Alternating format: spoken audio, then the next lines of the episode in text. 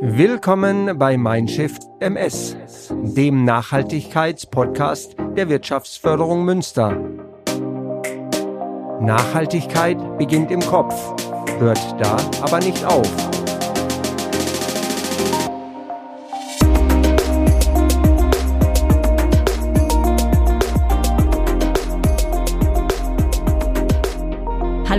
Herzlich willkommen zu unserer neunten Folge von Mindshift MS.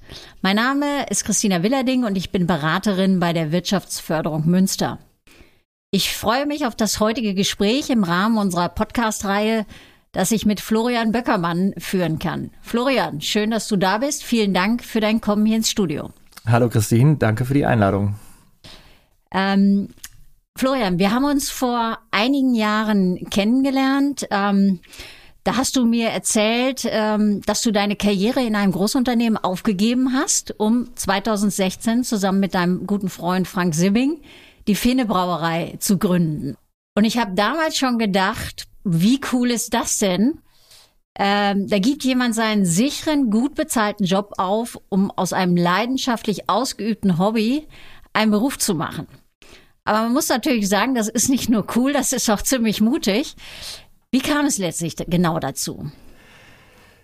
Es gab eigentlich immer der, der Antrieb, selbstständig zu sein und ähm, was zu machen, an dem man Spaß hat und äh, mit dem man etwas bewirken kann. Und in dem Zuge hatte ich einige Projekte auf dem Schirm, auch schon in der Zeit, als ich in den Konzernen aktiv war, und das Hobbybrauen und eine Reise in die USA und dort die Inspiration, die mir die kleinen Brauereien dort vor Ort gegeben haben, dieses Produzieren und äh, neben der äh, Produktion zu konsumieren, also die Nähe von Produktion und Konsum in den Brauereien, äh, die haben mich absolut motiviert, dieses Thema hier weiter zu verfolgen. Und ähm, am Ende ist die Finne Brauerei daraus entstanden. Und ja, es, äh, es war viel Inspiration in den USA, aber auch der eigene Antrieb, ähm, selbstständig zu sein und dann mit so einem tollen Produkt das umzusetzen, ähm, das äh, hat dann dazu am Ende geführt, dass das Projekt stattgefunden hat und heute noch da ist. Ja, genau. Ich meine, das ist natürlich auch super. Du bist selbstständig, du merkst ja dann auch sofort, okay, ich fälle Entscheidungen und sehe auch, wie setzt sich das um. Das ist ja auch vielleicht in einem Großkonzern anders gewesen. Man spürt genau das, was man macht. Aber ähm, vielleicht eins, äh, bevor wir jetzt weiter diskutieren. Äh, ich oute mich jetzt erst einmal als Nicht-Biertrinkerin. Ich hoffe, äh, das beeinträchtigt jetzt nicht unser Gespräch. Aber in der Fine Brauerei war ich natürlich schon. Und man spürt hier die Begeisterung, wie du es ja auch gerade gesagt hast, für handwerklich gebrautes Bier und das mit Biozutaten. Das ist ja wirklich was Besonderes. Jetzt bist du natürlich auch, also warst es eben auch im Großkonzern, Marketingfachmann. Was sind die Säulen der Marke Finne? Wir bauen eigentlich auf drei Säulen, ähm, die uns extrem wichtig sind und die wir tagtäglich leben. Das ist zum einen das Thema Kreativität. Wir möchten immer wieder was Neues machen, wir möchten die Leute begeistern äh, mit neuen Kreationen und das vergleiche ich immer mit einem äh, Koch, der in der Küche steht und aus einer äh, Vielzahl an Gewürzen und an Zutaten äh, schöne individuelle Gerichte kreieren kann. So ist das beim Bier auch. Äh, wir haben zwar ähm, nach Reinheitsgebot nur vier Zutaten, die wir hauptsächlich verwenden. Es gibt natürlich auch mal das eine oder andere Bier, wo wir darüber hinausgehen mit einer Sondergenehmigung. Aber ähm, die vier Zutaten, die haben trotzdem so eine Bandbreite, dass wir halt diese Kreativität, was Hopfen, Hefen und auch Malze angehen, immer wieder ausleben können. Also das ist so wichtig. Das zweite ist diese hohe Qualität, die wir versuchen in jeden Sud zu bringen, wo wir versuchen, ähm, mit vielen Zutaten und ähm, ohne äh, große Sparmodelle zu brauen, um den Konsumenten das bestmögliche Trinkerlebnis zu ermöglichen. Und als dritte Säule ganz wichtig, das Thema Nachhaltigkeit. Wir sind eine Biobrauerei, wir setzen auf Biozutaten, weil wir glauben, dass das äh, für unsere Biere äh, die richtigen und äh, besten Zutaten sind und Darüber hinaus ist es uns ganz wichtig, uns hier ähm, zu verankern, auch sozial aktiv zu sein und die Marke in die Gesellschaft zu integrieren. Und deswegen ähm, sind wir sehr zufrieden, dass wir äh, genau diese Säulen auch von Anfang an verfolgt haben. Und äh, das macht uns aus als Finne. Mhm. Ja, auf das eine oder andere werden wir im Detail noch eingehen, aber vielleicht kleiner Exkurs. Finne ist Masematte. Wie bist du darauf gekommen oder warum hast du es so benannt? Ja, genau. Finne ist Masematte eine Flasche Glas Bier und ähm, die, die Geschichte dahinter ist äh, ganz cool. Als ich die Idee dann hatte, diese Inspiration aus den USA, bin ich direkt an dem Samstag ins äh, Preußenstadion gefahren mit einem sehr guten Freund, Urmünsteraner. Und ähm, ja, Münster äh, ja zum Glück jetzt richtig äh, hoch auf, aber äh, da lagen sie, glaube ich, zur Halbzeit 3-0 zurück und wir hatten ganz viele andere Themen außer dem Spiel zu folgen. Und da habe ich ihm das einfach erzählt, dass ich die Idee habe und äh, da habe gefragt, wie würdest du denn so eine Marke nennen, wenn wir das machen würden jetzt hier? Und er kam auch sofort darauf, sagt, Finne, Finne, wir haben immer Finne Bier getrunken und dann hat mich das auch nicht mehr losgelassen. Also der Prozess, dass wir dann die Marke Finne angemeldet haben und die dann jetzt auch im Markenregister äh, gefestigt ist. Äh, der hat dann aber nochmal acht Monate gedauert. Also mhm. weil man, man, ist sich dann ja nie so ganz so sicher. Es ist wie so, wenn man sein eigenes Baby benennt. äh, hin und genau. her schwenken und äh, am Ende ist es Finde geworden. Wir sind sehr froh, dass es Finde geworden ist. Klingt frisch, ja, dynamisch, ja. hat diesen Münsterbezug und ja. ja, und hat diese tolle Geschichte, also auch noch mit Preußen-Münster. Also mehr Münster geht sozusagen mehr gar Münster nicht. geht nicht, genau. Und äh, ja, ja, immer wieder, wenn ich äh, Sebastian treffe, dann äh, sprechen wir darüber, wie lustig das damals ja, war und dass ja. raus, raus geworden ist. Genau, er darf stolz sein. Also das ist äh, wirklich schön. Aber kommen wir zu der Säule Nachhaltigkeit. Also das ist ja heute unser Thema. Das ist ein komplexes Feld, Nachhaltigkeit. Und man muss ja auch sagen, klar, Biozutaten, aber wir müssen natürlich auf alle Stakeholder eines Unternehmens gucken, wenn wir über Nachhaltigkeit sprechen. Das heißt, wir gucken auf die Kundinnen und Kunden, auf die Lieferanten, auf die Mitarbeitenden, auf den Finanzpartner und natürlich auch sogar auf das gesellschaftliche Umfeld. Also das ist ein, ein breites Feld. Aber schauen wir doch erstmal auf die Lieferbeziehungen, die ja auch für dich, gerade wenn es um diese Qualität ja auch geht, so wichtig sind. Ähm, wie hast du die aufgebaut, um zum einen auch durch so eine Krise, wie wir sie jetzt haben, durchzugehen? Da braucht man gute Lieferanten, aber eben auch, um dein Qualitäts- und Nachhaltigkeitsversprechen deinen Kundinnen und Kunden gegenüber einhalten zu können. Wir haben uns, äh, als wir gestartet sind, wirklich intensiv ähm, auf dem Markt bewegt und geschaut, äh, wer kann unser richtiger Partner sein, was Malzzulieferungen äh, angeht, aber auch äh, die Hopfen, die wir äh, jetzt verwenden. Und äh, uns war ganz klar von Beginn an, dass wir in diesem Feld der großen Brauereien gar nicht mitspielen können. Das heißt, große Kontrakte unterzeichnen und äh, darauf hoffen, dass wir das auch wirklich alles abnehmen und am hin und hinterher äh, dann irgendwelche Strafen zahlen, wenn, wenn die Mengen nicht abgenommen werden äh, das war nicht der richtige Weg und den konnten wir gar nicht äh, so gehen. Deswegen ähm, haben wir relativ schnell nach äh, Bekanntschaften auf Messen einfach persönliche Besuche gemacht bei den Lieferanten. Und ich erinnere mich da insbesondere an den Besuch äh, des Biohof Friedrichs, unser jetziger Hopfenlieferant und auch erster Hopfenlieferant äh, oder Hopfenlieferant der ersten Stunde. Und dort sind wir ähm, zu viert, glaube ich, damals hingefahren und haben gesagt, wir schauen uns das einfach mal an vor Ort. Und das war wirklich absolut genial, weil die Sonja Friedrich, mit der ich gestern noch telefoniert habe über den Hopfen für dieses Jahr, äh, die hat uns direkt an äh, die Tischplatte geholt, hat gesagt, bevor wir jetzt erstmal starten, machen wir erstmal ein deftiges Frühstück hier und ja, so, so war der ganze Tag gestaltet. Man, man hat sich unterhalten, die Sonja konnte äh, herausfinden, was wir eigentlich vorhaben und man hat schnell gemerkt, dass da halt auch eine Sympathie für kleine Unternehmen ist, weil die ja mhm. auch große Verträge haben, aber auch die kleinen gerne fördern Super. wollten. Und so sind wir dann ins äh, Geschäft gekommen und äh, seit eh und je beliefern sie uns mit Hopfen, sie sind zuverlässig. Ähm, wir können uns auf äh, Preisgestaltung verlassen, ähm, auf die Qualität verlassen und äh, gleichzeitig sind die klein, wir sind klein, das passt ganz gut. Und ähm, so ähnlich ist es auch äh, beim Malz.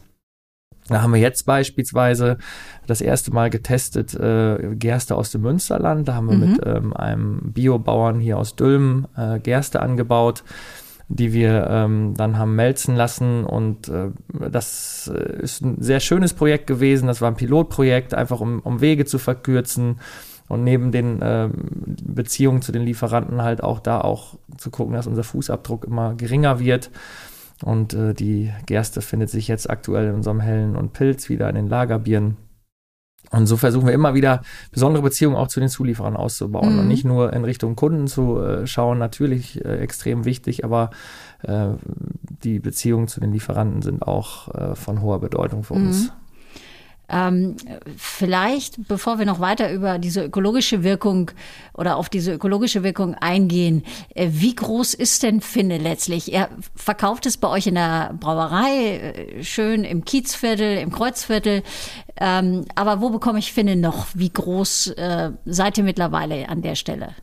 Ähm, wir konzentrieren uns auf das Münsterland, also Münster und das Münsterland. Das ist unsere ganz klare Region, wo wir sagen, da gehört Finne hin, da äh, müssen wir äh, da sein und äh, können auch unser Produkt bestmöglich verkaufen. Wir gehen aber auch äh, außerhalb ähm, in die Märkte, beispielsweise in Osnabrück, auch in Bielefeld zum Teil. Oder auch ausgewählte Kunden, die dann aktiv auf uns zukommen und sagen, hey, wir haben Lust auf, auf eure Produkte. Und dann sagen wir natürlich nicht nein. Mhm. Ähm, warum sollten wir? Aber ja. das, äh, die Zielregion ist Münster und das Münsterland und da versuchen wir schon ähm, das Bestmögliche rauszuholen. Also wir waren sogar äh, schon mal deutschlandweit in den Biomärkten vertreten, haben wir ähm, die Möglichkeit bekommen, auf dem äh, Start-up-Marktplatz der Firma Völkel mhm. äh, uns zu positionieren. Aber da muss man einfach sagen, dass es dann eine Nummer zu groß war und äh, auch da die Getränkewelt äh, einfach ähm, mit ihren Ellbogen schon hart unterwegs ist und äh, mit unserem kleinen Team war das einfach nicht zu bewältigen. Ähm, Im, sag mal, Biomarkt in Passau regelmäßig Verkostungen durchzuführen oder auch eine mhm. Agentur zu beauftragen, die das dann für uns tut. Ähm, dann äh, wirkt das nicht mehr authentisch.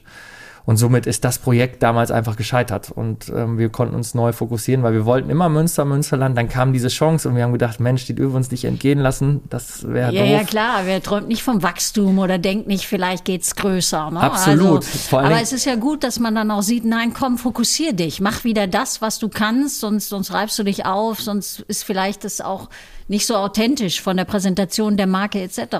Genau. Und wie du sagst, der Handel der ist dann auch schon manchmal brutal, glaube ich. Genau, und deswegen äh, war das ein gutes Learning, war äh, Learning mit viel äh, Schweiß und auch Geld, was wir am Ende hinlegen mussten, um da mitzuspielen. Lehrgeld, alles klar. Lehrgeld auch, genau.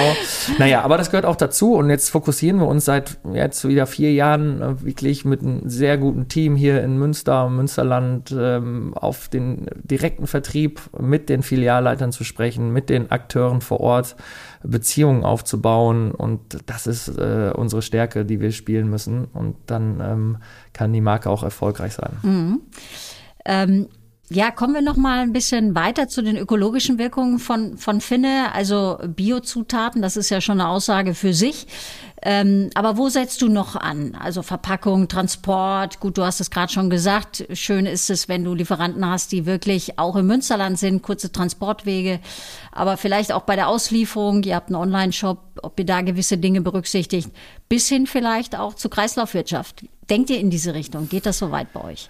Absolut. Ähm aber vorweg muss ich sagen, ähm, das Thema Nachhaltigkeit ist auch immer ein Prozess. Und wir mhm. versuchen immer unser möglichst Bestes zu geben und das leben wir jeden Tag, aber wir können nicht ähm, einfach mit Knopfdruck perfekt sein. Wir haben, müssen halt auch immer sehen, dass wir äh, am Ende wirtschaftlich arbeiten, mhm. dass äh, wir am äh, am nächsten Tag dann auch noch da sind. Wir das sind gehört klein, auch zur ne? Nachhaltigkeit, ne? genau. Unser ja. Festgeldkonto ist da nicht so äh, stark ausgebaut wie so manch anderes Konto von Familienbrauereien mit 500 Jahre Tradition.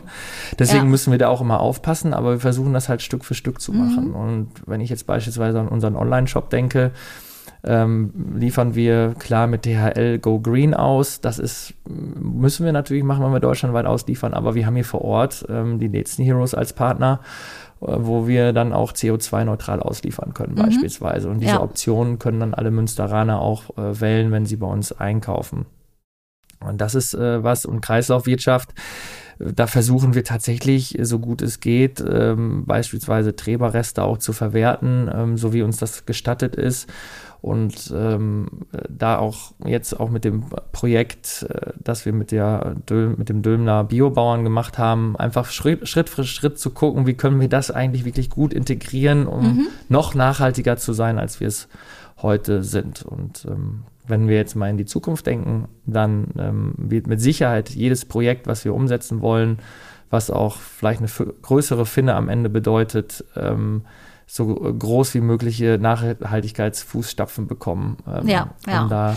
Nein, aber das sagen wir auch. Auch beim letzten Podcast war das sozusagen das Credo, dranbleiben. Nachhaltigkeit ist ein Prozess. Also da wird man immer besser, wenn man das will. Ne? Wenn man immer wieder sagt, ich muss drauf schauen und von daher, das finde ich wunderbar.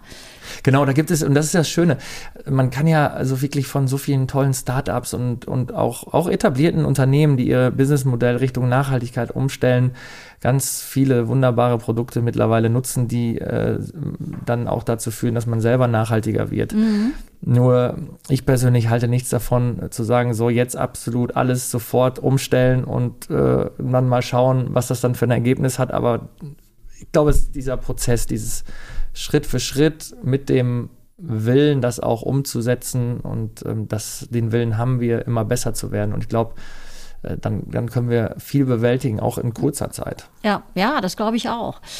Ähm, wir haben gerade schon ein bisschen über Zusammenarbeit gesprochen. Also äh, für mich ist auch ein nachhaltiges Wirtschaftsmodell ähm, das Modell, das sich durch die starke Einbindung von Kooperationen auszeichnet. Ähm, wo spielen ja bei der Finne Kooperationen eine wichtige Rolle? Also ich weiß, du kooperierst mit der Hafenkäserei, aber da gibt es vielleicht noch weitere Ansätze.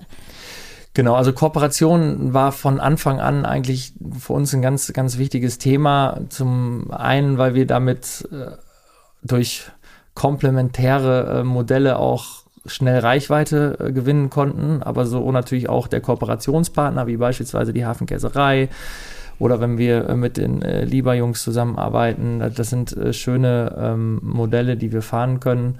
Ähm, nichtsdestotrotz gibt es natürlich auch äh, Kooperationen ähm, und gemeinsame Projekte auf, auf einer sozialen Ebene. Wir haben beispielsweise mit Weitblick mal ein Bildungsbier gemacht oder ähm, wir haben jetzt im Rahmen der Adveniat-Aktion vor äh, jetzt ja über einem Jahr äh, im Winter 2021, 2022 mit dem Bistum Münster mal ein Bier produziert, äh, wo sehr viel dann für Südamerika gespendet wurde.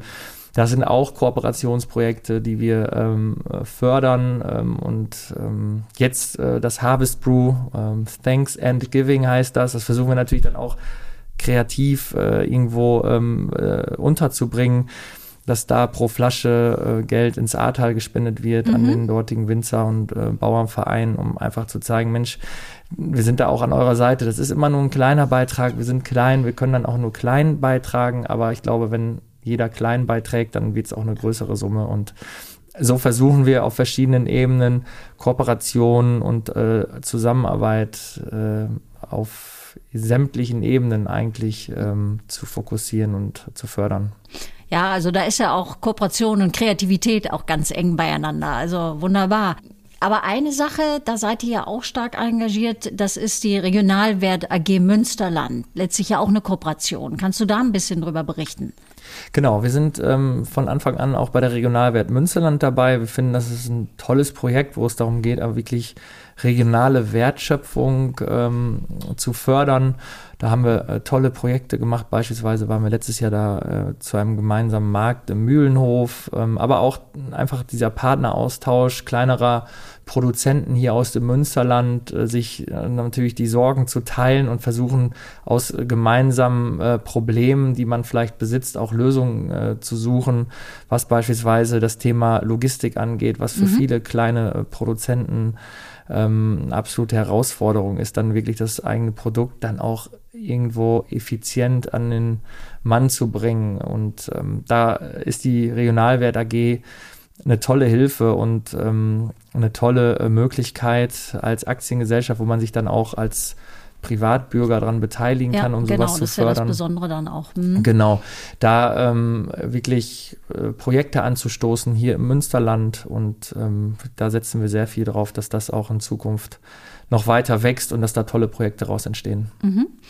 Ja, das, das ist sehr schön. Vielleicht nochmal das Thema äh, Kooperation eben mit der Hafenkäserei. Das ist ja wirklich Handwerk hier im Hafen, genauso wie Zibaria. Also wir haben eine tolle Durchmischung eigentlich hier bei uns am, am Hafen im Münster oder auch mit, mit der B-Side, ein soziales Projekt. Ähm, daneben dann die Dienstleister in den modernen Büroimmobilien, also eine schöne Durchmischung. ähm, eine individuelle Durchmischung. Wir wünschen uns solche Sachen natürlich auch, äh, solch eine Entwicklung in der Innenstadt. Also wird ja ganz oft drüber gesprochen, ah, wir wollen wieder Manufakturen, wir wollen das Handwerk auch zurück in die Stadt holen. Kann denn sowas funktionieren oder besser gefragt, wie kann das funktionieren? Was meinst du? Ja, ich glaube, das kann funktionieren, aber die Rahmenbedingungen dafür äh, müssen absolut stimmen. Also es kann nicht funktionieren, wenn ähm, ein kleiner Handwerker oder eine kleine Manufaktur zu horrenden Mieten in die Innenstadt gezogen wird und von Tag eins an so unter Druck ist, ähm, Produkte zu verkaufen, äh, dass dass man ja vielleicht von Tag zwei an dann sagt, das ist eigentlich zum Scheitern verurteilt. Mhm. Es muss da irgendwo, glaube ich, Rahmenbedingungen geben, die sowas dann auch ermöglichen, wo es ähm, dann auch zu zu guten Preisen produziert werden kann. Und ich glaube, was der zweite Punkt ist, ähm, wenn kleine Manufakturen in der Innenstadt produzieren sollen, dann ähm, glaube ich, dass das immer auch mit dem Direktverkauf ähm, zu tun hat und dass das sehr wichtig ist. Und da muss man ähm, Möglichkeiten schaffen, dass diese Produzenten dann auch die Möglichkeit haben, ihre Produkte äh, an den Mann zu bringen. Und ähm, da, glaube ich, sind zwei Stellschrauben. Das heißt, einen Raum zu bieten, in dem auch, wo auch Produktion zu einem Preis möglich ist, um äh, wirtschaftlich zu arbeiten, aber dann auch die Möglichkeit zu geben, direkt zu vermarkten. Ähm, ich glaube, das ist das A und O. Anders äh, kann das nicht funktionieren. Mhm. Ja, wobei vielleicht muss man sogar noch erweitern, wenn ich jetzt auf die Finne schaue. Es geht ja auch um, um Event, um Erlebnis. Also das heißt, äh, diejenigen müssen ja eigentlich schon auch die Möglichkeit haben, vielleicht das mit, mit Gastronomie zu verbinden oder auf jeden Fall auch irgendwie eine Geschichte zu erzählen mit dem, was sie machen. Genau, ich glaube, das äh, kommt mit Sicherheit noch äh, dazu, wenn beispielsweise die Finne sich in der Innenstadt oder sagen wir, im sehr städtischen Rahmen äh, erweitern möchte, dann wird das nicht anders gehen, äh, dass wir auch eine Eventfläche daneben haben, um erstmal zu zeigen, was ist Finne eigentlich, was machen wir. Ich glaube, da kann man sehr viel ähm, den Leuten auch zeigen, wie, wie Produktion funktioniert äh, von Bier und wie man dann das Ganze auch schön präsentieren kann. Und auf der anderen Seite müssen wir dann als kleines Unternehmen auch die Möglichkeit haben, diese Produkte dann auch zu vermarkten. Und damit meine ich nicht nur die Flaschen dann zum Handelspreis zu verkaufen, sondern den Leuten auch im schönen Rahmen wie in einer Event-Gastronomie beispielsweise das Bier zu verkaufen. Sonst ähm, wird, werden solche Konzepte nicht funktionieren. Da ja. bin ich mir sicher. Mhm. Aber kommen wir auch noch mal, du hast es immer wieder, es zieht sich ja wie ein roter Faden zum Thema Säule Wirtschaftlichkeit, also als Säule der Nachhaltigkeit. Also man kann ja noch so schön ökologisch und sozial agieren, wenn es wirtschaftlich nicht funktioniert, dann dann ist es auch letztlich nicht nachhaltig, weil man wird vom Markt verschwinden. Jetzt haben wir die Corona-Krise mehr oder weniger hinter uns gebracht. Dann ging es weiter mit Energiekrise, Ukraine-Krise oder Krieg, äh, mit der entsprechenden Kaufzurückhaltung. Also man weiß, die Bioindustrie wurde natürlich schon ziemlich getroffen dadurch. Ähm, wie sieht es im Craft-Bier-Bereich mit Biozutaten aus? Ähnlich schwierig oder bist du gut durch die Krisen gekommen bisher? Ähm, die Corona-Krise war zu Beginn, also kann man ja ganz ehrlich sagen, äh, ja, haben wir gedacht, es ist vorbei, weil wir natürlich sehr gastronomielastig waren und nach zwei, drei Monaten der, der, der Krise, des nicht genau Wissens, wo, wie es weitergeht, ähm, das war schon eine harte Zeit, aber dann haben wir durch viel Kreativität und auch so ein, ähm, ja, ja, so eine Hauruck-Denke, jetzt müssen wir irgendwas machen, wir haben mehr Zeit und äh, jetzt lass uns kreativ sein und mhm. wir versuchen jetzt alles, um äh, uns dagegen zu stemmen ist eigentlich ganz gut hinbekommen, weil wir den Handel äh, fokussiert haben. Wir haben Saisonalbiere gemacht. Ähm, wir haben da einfach versucht, noch stärker präsent zu sein. Das hat sich vor allen Dingen im zweiten Jahr dann ausgezahlt, der Corona-Krise, wo wir das Handelsgeschäft äh, wirklich äh, deutlich stärken konnten. Das heißt, wir sind da aus der Corona-Krise tatsächlich sehr gut herausgekommen. Äh, die jetzige Krise ist aus meiner Sicht für uns tatsächlich noch, noch schlimmer, weil wir von, von zwei Seiten eigentlich Druck haben. Zum einen der äh, Konsument, der real weniger Geld zur Verfügung hat, mhm. um gerade unsere Produkte zu kaufen. Und das Angebot an Bieren ist nun mal groß und enorm. und auf der anderen Seite äh, der Druck, den wir von unseren äh, Lieferanten bekommen, einfach mit höheren Preisen und aber auch äh, zum Teil Unzuverlässigkeit der Lieferketten, ähm, die dann zum großen Teil mal ausgefallen sind oder wo man auf die Produkte gar nicht mehr zugreifen konnte.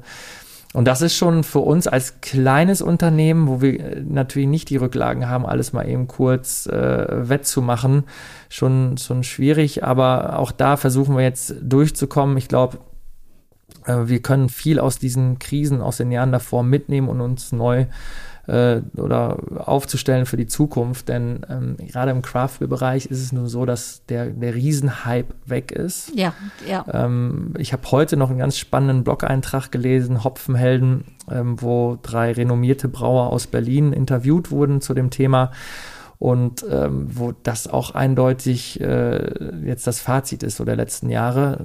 Aber trotzdem, und ich glaube, da sind wir ganz gut aufgestellt, haben die Leute oder die Konsumenten schon Lust auf gutes Bier. Und mhm. man hat natürlich in den letzten Jahren äh, auch äh, gelernt, was es für Möglichkeiten gibt auf dem Markt, was für tolle Biere es gibt.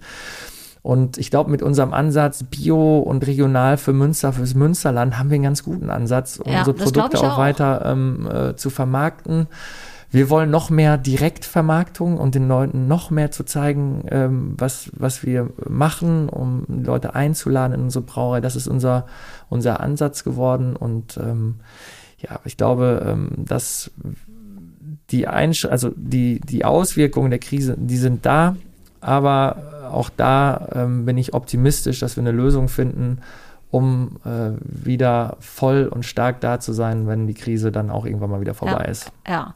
ja, aber ich denke schon, ihr habt den, den Hype sozusagen und der war ja vor ein paar Jahren dann, wir haben das auch in der Wirtschaftsförderung gemerkt, es waren Nachfragen nach Flächen für, für neue Anbieter. Teilweise sind die Anbieter nicht mehr da, ihr seid noch da, das ist ja ein verdammt gutes Zeichen. Und äh, ich denke schon, wenn, wenn man mit Krisen gut umgeht und es, es gibt ja diesen Spruch, jede Krise muss genutzt werden, dann, dann wird man ja auch, auch oft besser. Und davon profitiert man und deswegen glaube ich auch schon, dass du vielleicht auch einigen Startups, ich meine, ihr seid ja kein Startup mehr, aber gefühlt vielleicht schon noch. Wir leben auf jeden Fall so wie in einem Startup. Ob man das jetzt definitorisch, habe ich letztens noch gelesen, ist man das immer noch, wenn man äh, zehn Jahre äh, alt ist, äh, dann, aber ich glaube, es geht mehr um die Einstellung. Ja, ne? ja, um auch, den Spirit und, und äh, auch, auch, wie offen bin ich für, für Neues, wie, wie kreativ bin ich. Aber was ist so ein bisschen auch dein Credo, äh, was du äh, ja mitgeben kannst beim Thema Gründung oder vielleicht auch ein bisschen dein Geheimrezept, falls du es uns mitteilen kannst. Ja, ich glaube, es gibt äh, auch da viele Rezepte, um am Ende erfolgreich zu sein. Ähm, oder zumindest äh, sich über Wasser zu halten erstmal. Ich glaube, was uns ausgezeichnet hat in den letzten Jahren, ist tatsächlich ein starkes Team, also eine, eine gute Aufteilung und Fokussierung unserer einzelnen Aufgaben, ähm, Flexibilität in der Krise auch sich schnell umzuorientieren und zu sagen, Mensch, das ist jetzt nicht der richtige Weg. Wir müssen einfach einen anderen Weg wählen und dann nicht irgendwie den Kopf in den Sand zu stecken und zu sagen, wir haben jetzt drei Monate doch in die Richtung gedacht, äh, mhm. jetzt wird es schwierig, wieder in die andere Richtung zu denken.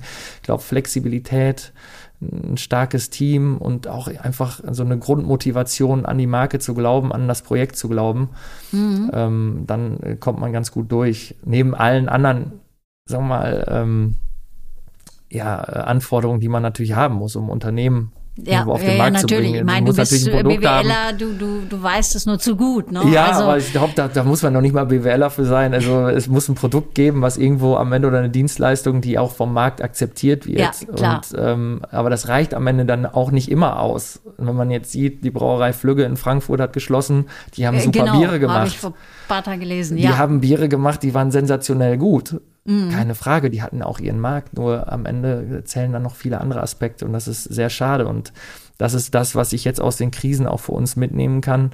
Ähm, hätten wir ein, zwei, drei größere Entscheidungen so getroffen, wie wir sie mal geplant hätten oder mhm. haben, dann wären wir vielleicht auch nicht mehr da jetzt. Ja.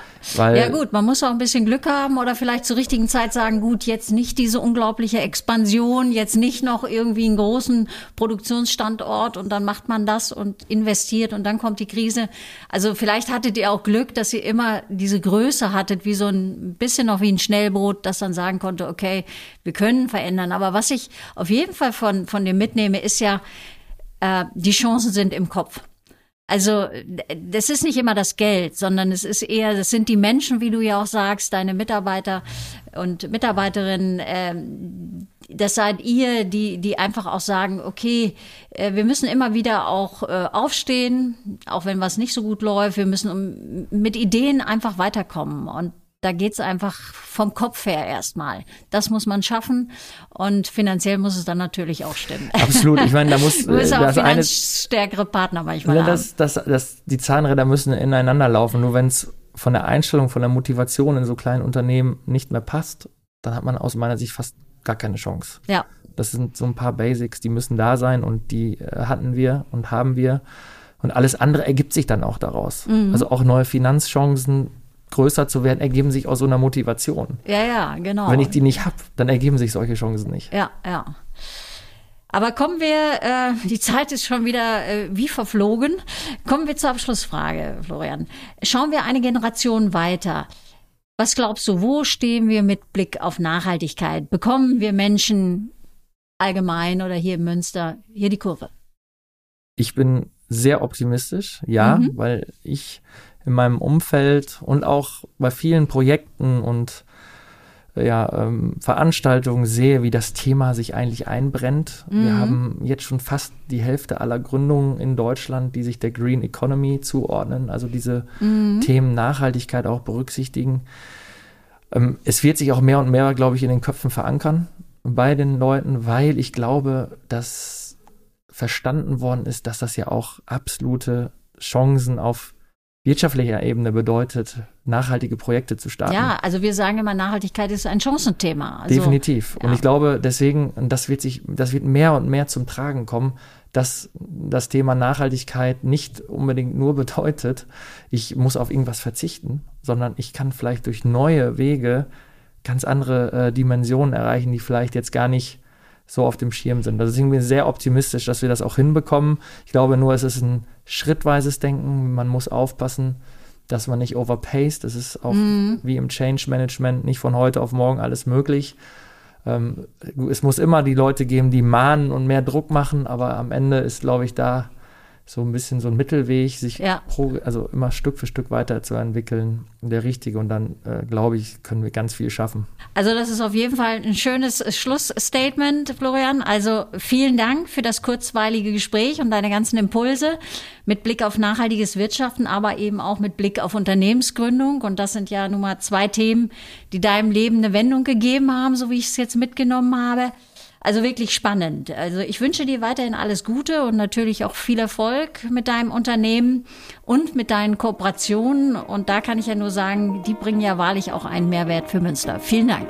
Ja, vielen Dank für das Gespräch. Dankeschön.